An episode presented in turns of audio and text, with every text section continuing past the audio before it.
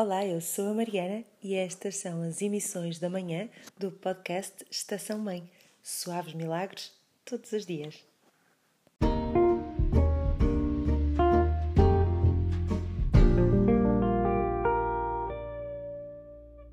Bom dia e sejam muito bem-vindas e bem-vindos à primeira emissão das manhãs da Estação Mãe, Suaves Milagres todos os dias desta semana.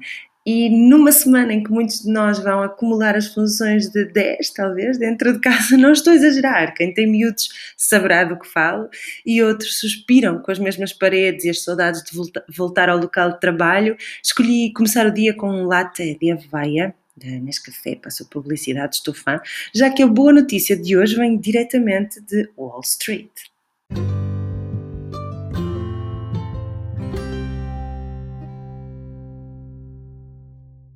Jane Fraser, nomeada em setembro CEO do Citigroup, tornou-se a primeira mulher a assumir tal cargo num dos grandes bancos eh, americanos, o que por si só é, é uma boa notícia, claro, um sinal de tempos de mais igualdade de oportunidades, embora eu considere que este tema vem sempre com, com, um bocadinho de demagogia acoplada, porque ao mesmo tempo que se advoga os mesmos direitos e oportunidades entre homens e mulheres no mundo do trabalho, facilmente se, se descarta e se tem descartado nas últimas décadas a importância das outras prioridades da nossa espécie e que recaem um pouco biologicamente, um pouco culturalmente, é certo, sobre as mulheres, mas que não, não têm de ser de todo delas exclusivas, têm é de estar presentes nas nossas vidas, que é cuidarmos uns dos outros, uh, atenção à nossa família, à comunidade, à comunidade, cuidar das crianças, dos nossos velhos.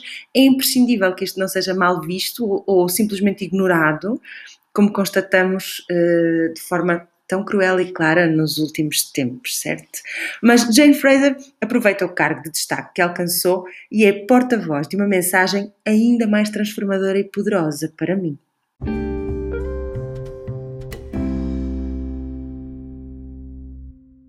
Ela diz: há uma pressão louca para sermos praticamente super mulheres e super homens, e isso não é realista, e acrescento eu, não é pelo menos saudável nem preditor de uma vida equilibrada. Ela deixa-nos um conselho. Podemos ter tudo, as mulheres ou os homens podem ter tudo, só não podemos é ter tudo exatamente ao mesmo tempo. E isto torna-se muito possibilitador. Jane tem dois filhos, trabalhou vários anos, seis se não estou em erro, em part-time, enquanto os seus filhos eram pequenos, e não resisto a partilhar mais um pouco do seu depoimento. A tua carreira vai ser medida em décadas, diz ela, e provavelmente terás várias carreiras na tua vida. Então assegura-te que realmente desfrutas de cada período e tiras o maior proveito de cada um deles.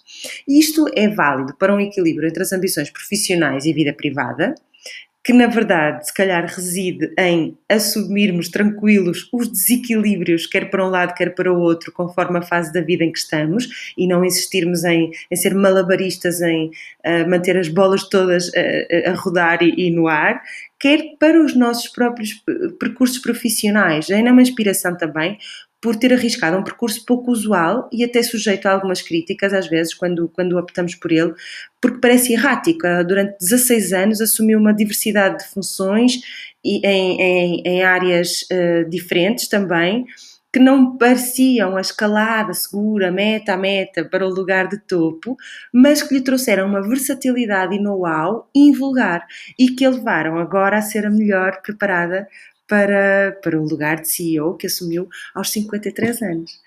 Na verdade, acho que é, é, interessante deixarmos de pensar na nossa formação, nos nossos empregos, nos cargos que vamos tendo e nas formas que, de, de, como vamos vivendo, como uma escada íngreme que temos de subir de grau a degrau, num só sentido, não é? Sem, sem distrações, que é para chegar a um sítio mais alto e às vezes com tanto esforço e sacrifício e assumirmos que, que pode tomar mais a forma de exploração de uma paisagem natural, com planaltos, com montanhas, com lagos, com de uma aventura, não é? Com inúmeros hotspots diferentes para descobrir e experimentar. E podemos ir numa direção, depois noutra, sem medo de perder algo ou não chegar a determinado lugar. Acho isto muito importante nos dias que correm, até porque quantas vezes ao abrirmos horizontes e deixarmos cair rotas desenhadas por outros e que pouco nos servem, a não ser para cumprir com as expectativas, vamos finalmente seguir o nosso próprio propósito e, e as nossas paixões. E como não ser feliz e bom a fazer o que nos entusiasma? Impossível. Se achaste inspirador, fica para ouvir a minha sugestão de leitura.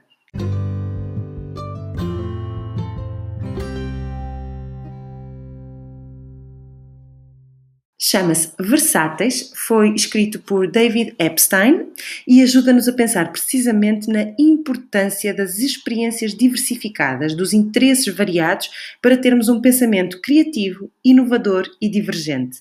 Esse que a inteligência artificial está mais longe de conseguir substituir e que eu acredito nos traz mais equilíbrio e felicidade na nossa vida e também nos ajuda, na verdade, a ser fora de série numa determinada área é, o livro coloca várias questões. Será que um especialista é tanto melhor quanto quantos mais interesses diversos explorou? Será que devemos desconfiar de quem tem uma área de interesse estreita e só se dedica a um assunto?